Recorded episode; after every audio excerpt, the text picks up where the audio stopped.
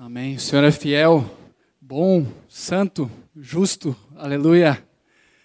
O irmão compartilhou comigo no intervalo que Jesus, antes de começar o seu ministério, ali no momento do batismo, nós vemos o Pai dizendo: Esse, este é meu filho amado, quem eu me comprazo. A identidade do filho sendo reforçada antes do início do seu ministério. Então, novamente, antes de fazermos algo para o Senhor, nós somos filhos de Deus. Amém? E essa identidade, na sequência, o Espírito conduziu Jesus ao deserto, e foi exatamente essa identidade que Satanás veio tentar. Se és filho de Deus. É muito importante nós termos claro essa identidade de que nós somos filhos de Deus. De fato, somos filhos de Deus. Amém? Todos nós somos filhos amados, tendo firme essa verdade, continuemos. Somos família de Deus e no Antigo Testamento, Israel era a nação escolhida por Deus. Doze tribos, podemos pensar como doze filhos. E esses filhos, eles receberam herança, herança de Deus todos os filhos, todas as tribos receberam herança, com exceção de uma das tribos, a tribo de Levi. A herança e a porção dos levitas era o Senhor. Eles, em primeiro lugar, falam em Números, primeiro capítulo, eles ficavam acampados ao redor do tabernáculo, eles estavam perto de onde o Senhor estava. Em primeiro lugar, perto do Senhor. E em segundo lugar, eles serviam ao Senhor. Números 18, vocês não precisam abrir. Versículo 7, segunda parte, diz: Eu vos tenho entregue o vosso sacerdócio por ofício como dádiva, a respeito dos levitas. Deus falando para os levitas. Doze tribos eram filhas, herdeiras, porém, só uma delas tinha o privilégio de estar perto do Senhor e de servi-lo.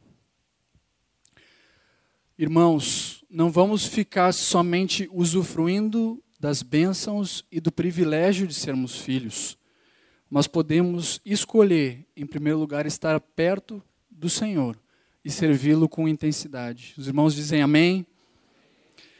Termos claro que a nossa herança e galardão são espirituais e que o Senhor é a nossa porção não ficarmos esperando heranças, prazeres, deleites aqui na terra, mas sabermos que o nosso galardão está nos céus.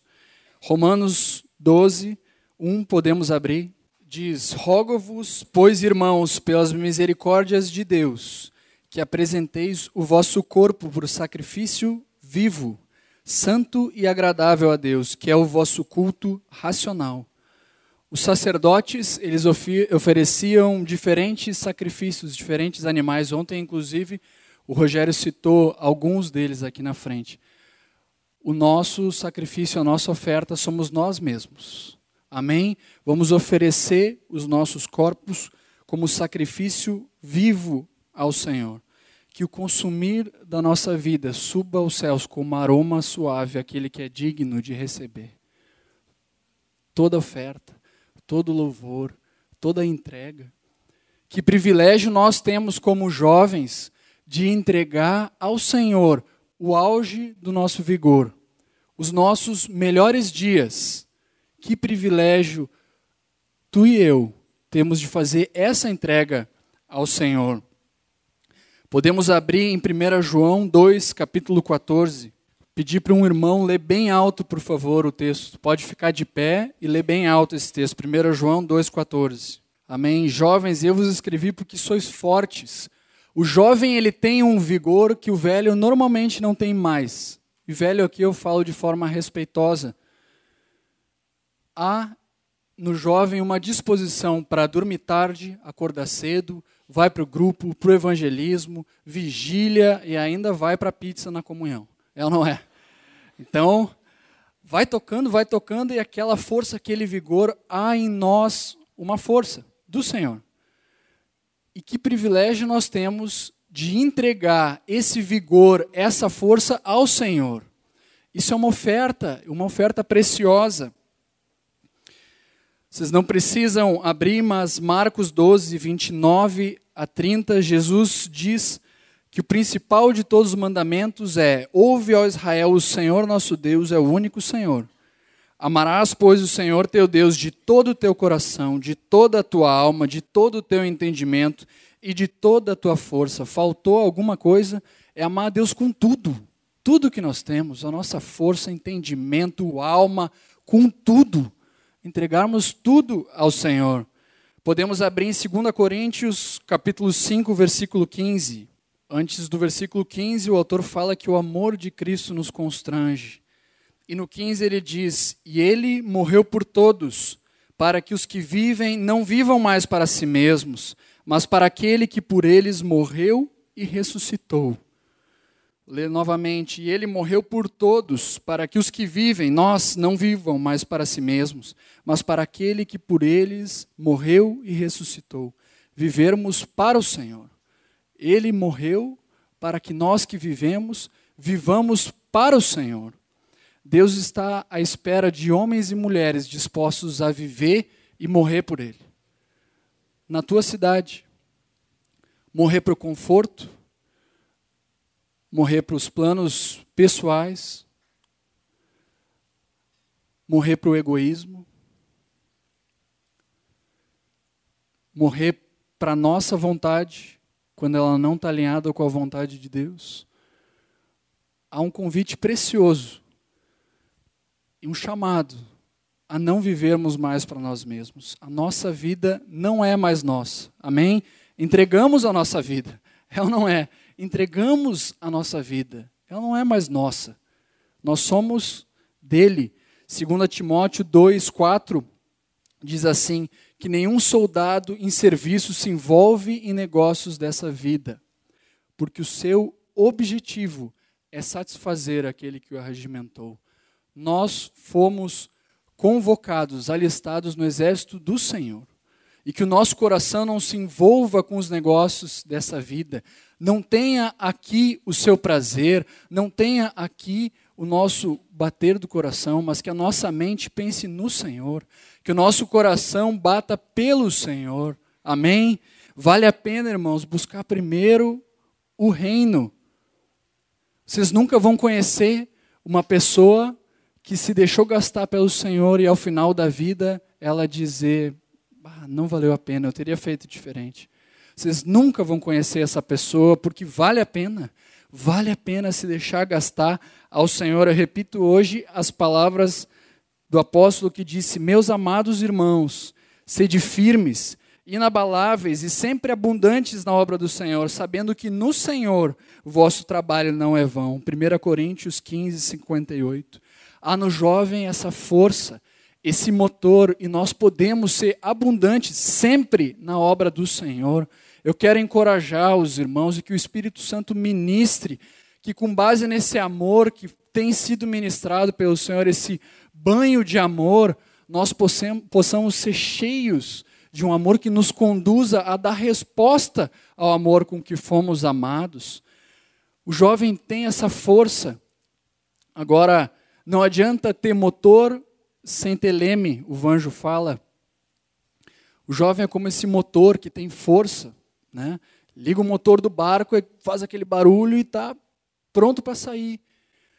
Agora, o jovem é como esse motor e o velho é leme, quem tem experiência, quem tem mais estrada com o Senhor, quem está encarregado com autoridade e bênção de Deus para conduzir esse barco, um junto com o outro.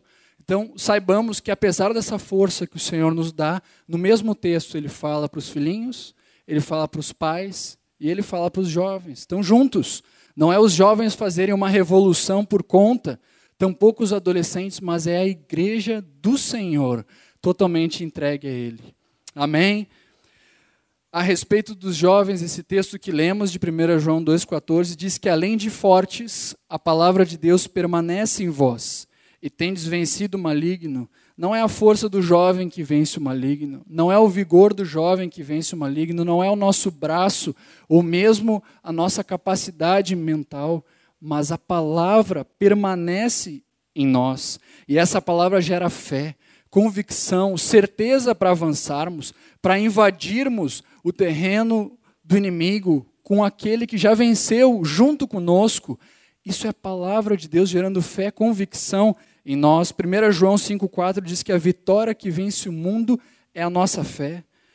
Irmãos, nós precisamos nos encher da palavra.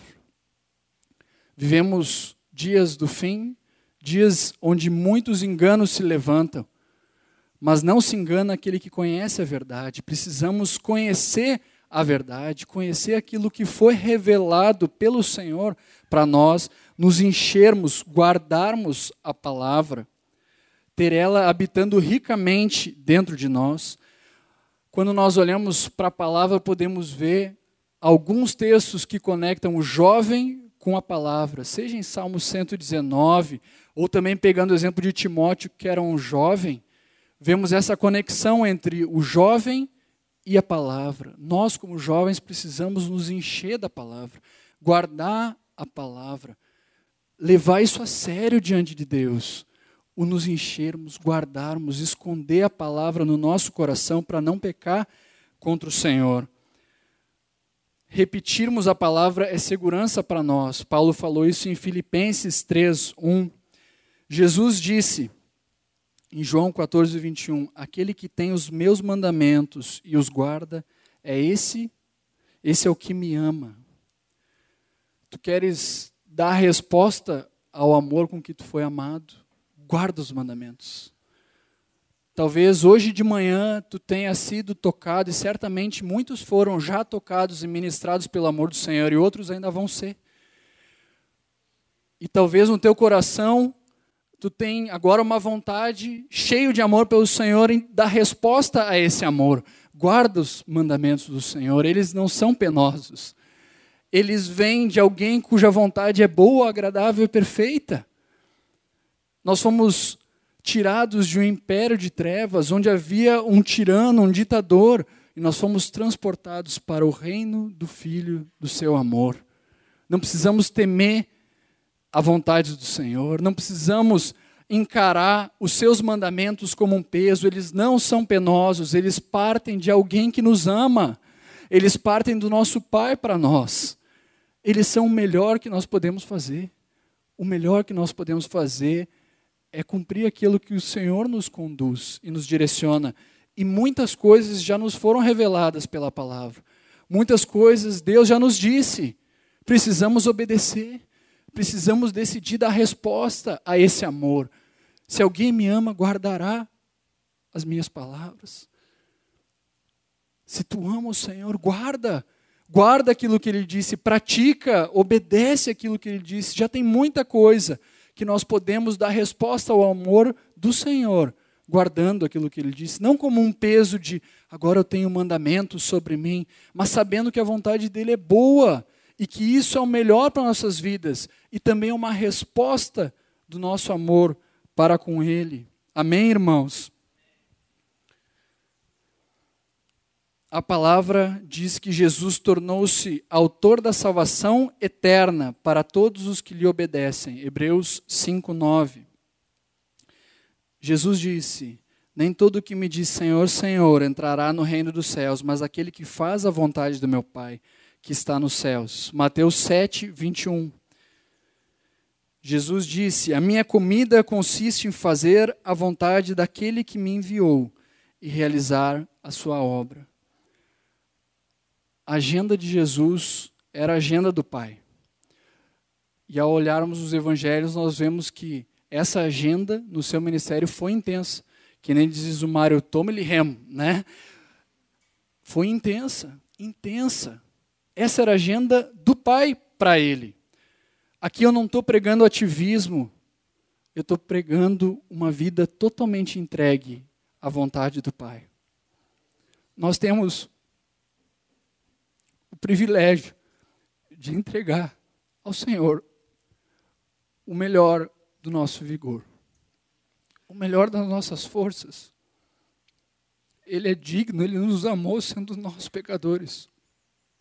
Ele se entregou e morreu no nosso lugar, para que nós que vivemos possamos viver para Ele.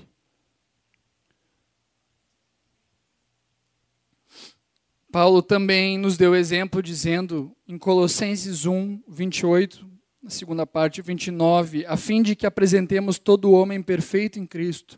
Para isso é que eu também me afadigo, esforçando-me o mais possível, segundo a sua eficácia que opera eficiente em mim. Havia um esforço, havia uma entrega e uma fadiga, mas quem estava fazendo é o Senhor, Ele é quem efetua tanto querer como realizar. Ele tem boas obras preparadas de antemão para que nós andemos nelas. O Senhor tem. Escrevendo em Filipenses, no capítulo 2, versículo 16, Paulo fala: preservando a palavra da vida, para que no dia de Cristo eu me glorie de que não corri em vão, nem me esforcei inutilmente. Um exemplo de um homem que também se entregou ao Senhor, se esforçou, muito sofreu pelo Senhor. Nós somos filhos de Deus, chamados para sermos discípulos de Jesus. Homens e mulheres que não fogem da responsabilidade que nos foi dada como igreja de ir e fazer discípulos. Meninos fazem o que gostam, aquilo que querem. Homens fazem o que tem que ser feito e discípulos fazem o que Deus deseja que seja feito. Somos discípulos de Jesus. Que a agenda do Pai seja a nossa agenda, que a vontade dele seja a nossa vontade, que possamos de fato orar, Senhor, seja feita a tua vontade. Nós sabemos, irmãos, o propósito para o qual existimos, a finalidade das nossas vidas, que privilégio nós temos de saber o para que nós fomos criados, o porquê nós existimos. Quantas pessoas por aí não sabem disso, deitam a cabeça do travesseiro e alguns aqui, antes de conhecer o Senhor, certamente tinham esse tipo de dúvida, de questionamento: para que, que eu existo? Por que, que eu nasci? Por que, que eu sofri isso? Por que aconteceu aquilo?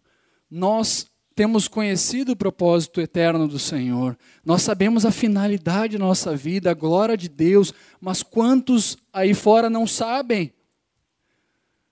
Nós temos em nossa garganta o remédio para curar essas vidas.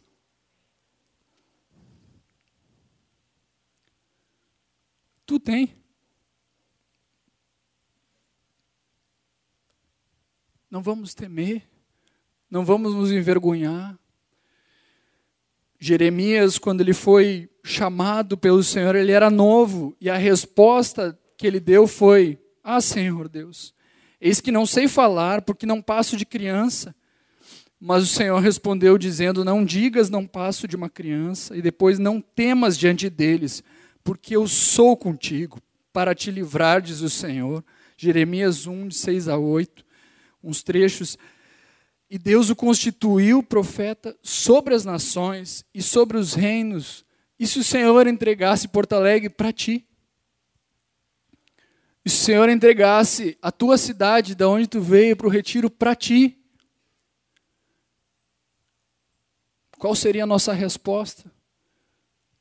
Uma coisa é certa, assim como com Jeremias, Jesus nos disse: Eis que estou convosco, todos os dias, até a consumação do século. Ele é conosco, ele nos capacita. Não vamos temer, eu quero encorajar os irmãos a se entregarem ao Senhor, a se disporem ao Senhor, a realmente buscarem viver intensamente aquilo que Deus tem para cada um de vocês. Reforço, não é fazer um monte de coisas, necessariamente, não é entrar num monte de atividades, mas é, Senhor, qual que é a tua vontade? E sabendo, sendo conhecedor da vontade de Deus, te entregar sem poupar esforços, sem poupar esforço, suor, lágrimas. Ele é digno, ele é digno. Ele merece todo o nosso esforço. Ele merece. Não é um favor. Ele é digno. Ele nos ama. Deus é contigo todos os dias. O Espírito Santo habita dentro de ti. Aquele que abriu o mar, aquele que criou todas as coisas, aquele que ressuscitou os mortos, aquele que realiza os milagres, os sinais, as curas, ele habita dentro de ti. Nós temos tudo o que precisamos e sem ele nada podemos fazer. Ele é contigo. Na tua rotina, nos teus desafios, nas tuas lutas, ele é contigo. Quando tu acha que está sozinho, ele é contigo. Em meio ao teu choro, ele é contigo. Ele é conosco, ele nos capacita para toda boa obra. Ele é o Todo-Poderoso que decidiu, em Sua soberania, deixar contigo a escolha de dizer: Eis-me aqui. Ele pode todas as coisas, mas ele escolheu que tu te dispusesse. Deus é Pai, ele não obriga, ele convida, ele chama é eis-me aqui, não é eis-nos aqui. A entrega e a decisão é individual, é de cada um. Não é coletiva, não é do grupo, não é da manada, galera vai, eu vou junto, é tua. Tua para com aquele que morreu por ti. Tua para com aquele que ressuscitou. Tua para com aquele que está contigo, dentro de ti, todos os dias, até o fim.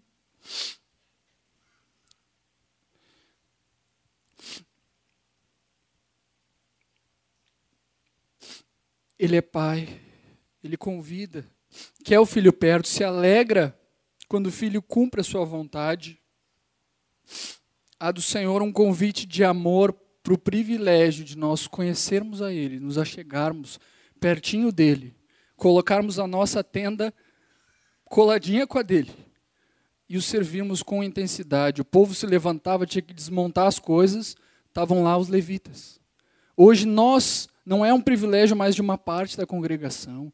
Não é um privilégio restrito para os presbíteros, para os diáconos, para alguns homens. Hoje nós somos nação santa.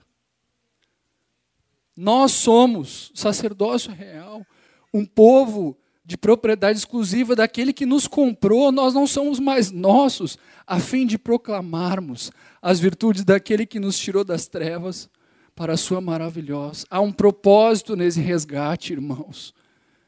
Não, não termina na filiação, mas podemos avançar numa entrega, uma resposta de amor àquele que nos amou primeiro.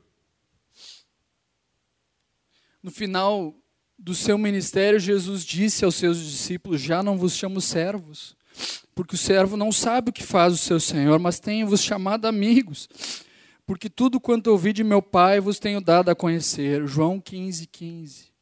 Obediente, sim, mas amigos de Jesus, filhos do Pai. Amém, irmãos? Esse é o ponto de partida. Filhos, amigos, que dão resposta a esse amor, que se entregam sem poupar esforços. Ele morreu para que os que vivem não vivam mais para si mesmos mas para aquele que por eles morreu e ressuscitou. Não vamos mais viver para nós mesmos. Cheios de amor por Ele, vamos perseverar em obediência até o fim. Amém, irmãos?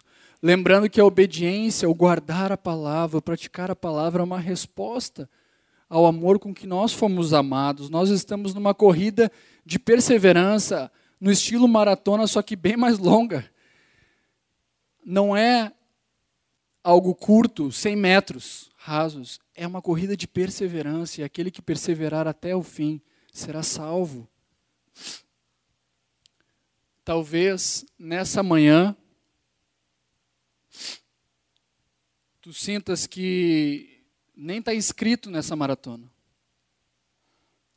Ou talvez tu esteja pensando que ah, eu parei de correr há um tempo já. Nós somos diferentes. Deus fez cada um de nós especial. E as histórias aqui também são diferentes. Mas nós todos estamos nessa corrida, nós todos temos o mesmo alvo. Aqueles que já vêm correndo nessa maratona, Salmos 31, 23 a 24 diz: Amai o Senhor, vós todos os seus santos, o Senhor preserva os fiéis, mas retribui com largueza ao soberbo. Sede fortes e revigore-se o vosso coração, vós todos que esperais no Senhor. Aqueles que estão correndo, recebam essa palavra de ânimo. Sede fortes, revigore-se o vosso coração. O Senhor preserva os fiéis. Esperem no Senhor. Aqueles que se cansaram e deixaram de correr. Isaías 40, 29 a 31 diz: Faz forte ao cansado e multiplica as forças ao que não tem vigor, nenhum vigor. Os jovens se cansam e se fatigam, e os moços de exaltos caem, mas os que esperam no Senhor renovam as suas forças. Sobem como, com asas como águias e correm e não se cansam, caminham e não se fatigam. O Senhor ele é poderoso para renovar as forças daquele que esperam no, espera nele. Se talvez ao longo da corrida tu cansou, o Senhor é poderoso para te renovar nesse dia. Se alguém aqui talvez nunca se dispôs a começar a correr de forma verdadeira, estava caminhando. Ou pensa que isso não é para ti, que tu não é capaz de correr intensamente pelo Senhor. A palavra fala em Abacuque 3,19: O Senhor Deus é a minha fortaleza e faz os meus pés como os da corça, e me faz andar altaneiramente. É Ele quem faz. Ele é quem faz. Caso houve falta de disposição da tua parte, há um convite amoroso do Senhor para o arrependimento, para a confissão. Traz isso à luz e que haja uma mudança na tua mente, que se reflita numa mudança de atitude. Te levanta e volta para o Pai. Caso houve falta de fé, também te arrepende e confia no Senhor. É Ele quem faz os teus pés como os da corça. Não é na tua força. Não é porque tu veio para um retiro e agora que tu quer, pede a Ele. Ele é capaz de te erguer e de te fazer correr intensamente essa carreira que nos é proposta e perseverar até o fim. Amados, vale a pena. Vale a pena. 1 Coríntios 9, 25 a 26, Paulo diz que todo atleta em tudo se domina, aqueles para alcançar uma coroa, coroa corruptível. Nós, porém, a incorruptível. Nós não estamos correndo para receber algo que vai perecer. Passou há pouco as Olimpíadas e muitos atletas ali se esforçaram muito, muito. E alguns que competiam receberam uma medalha como prêmio do seu esforço, mas aquela medalha um dia vai ficar. Agora nós não corremos e não nos esforçamos por algo que é corruptível, por algo que um dia vai ser corroído. Os céus e a terra vão passar, mas as palavras do nosso amado Senhor, elas permanecem. O teu esforço, o teu trabalho no Senhor não é vão, vale a pena. Vale a pena se entregar ao Senhor completamente. Entrega a tua vida ao Senhor, não como uma primeira entrega que tu teve, mas uma entrega de tudo, de toda a tua alma, de toda a tua força, de todo o teu entendimento. Entrega os melhores dias que tu tem, a tua juventude, aquele que é digno de receber essa oferta. Apocalipse, no último capítulo, podemos abrir, capítulo 22.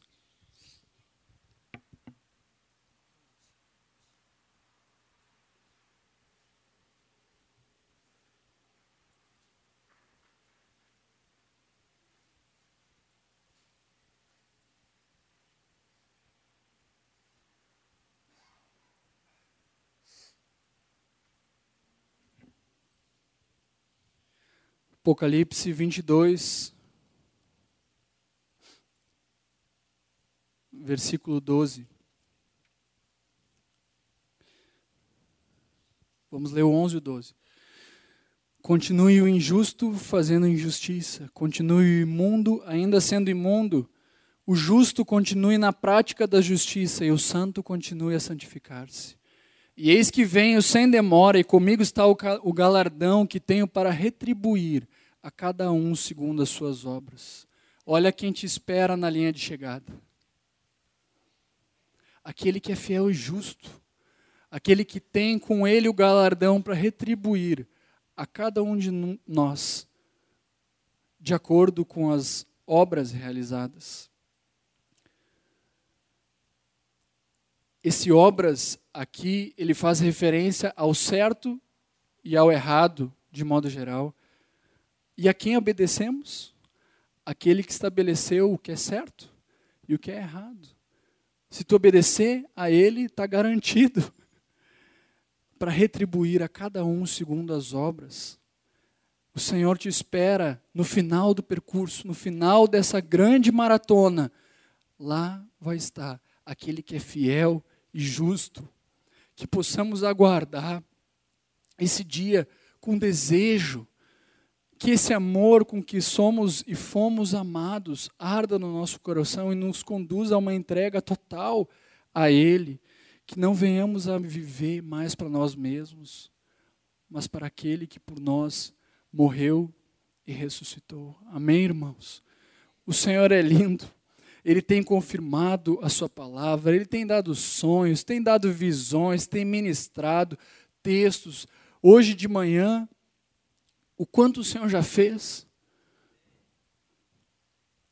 A Talita veio aqui repartir a respeito do rei Josias, que ontem eu estava lendo, ontem eu estava vendo a entrega daquele rei, o zelo daquele homem pelo Senhor.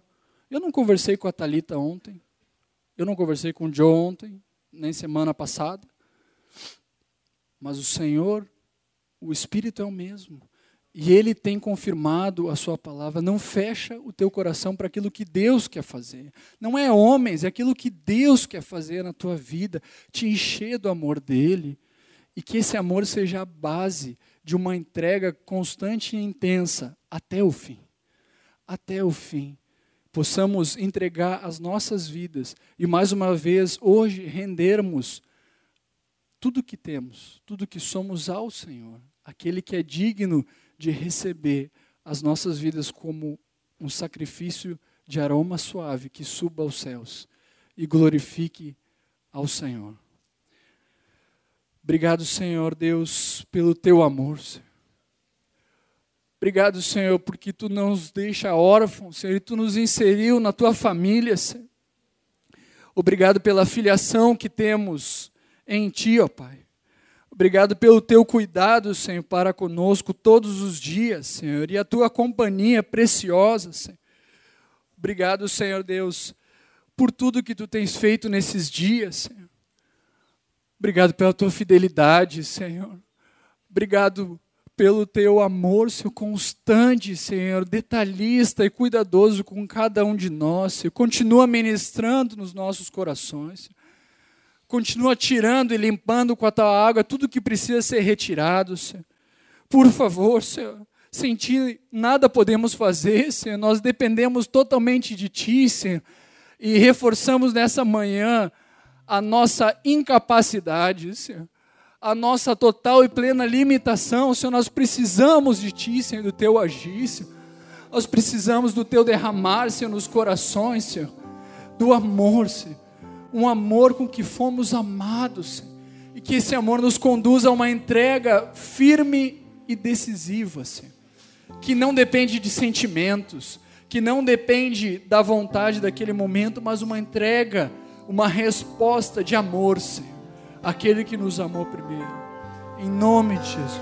Melhor é dar do que receber como Jesus, assim quero ser.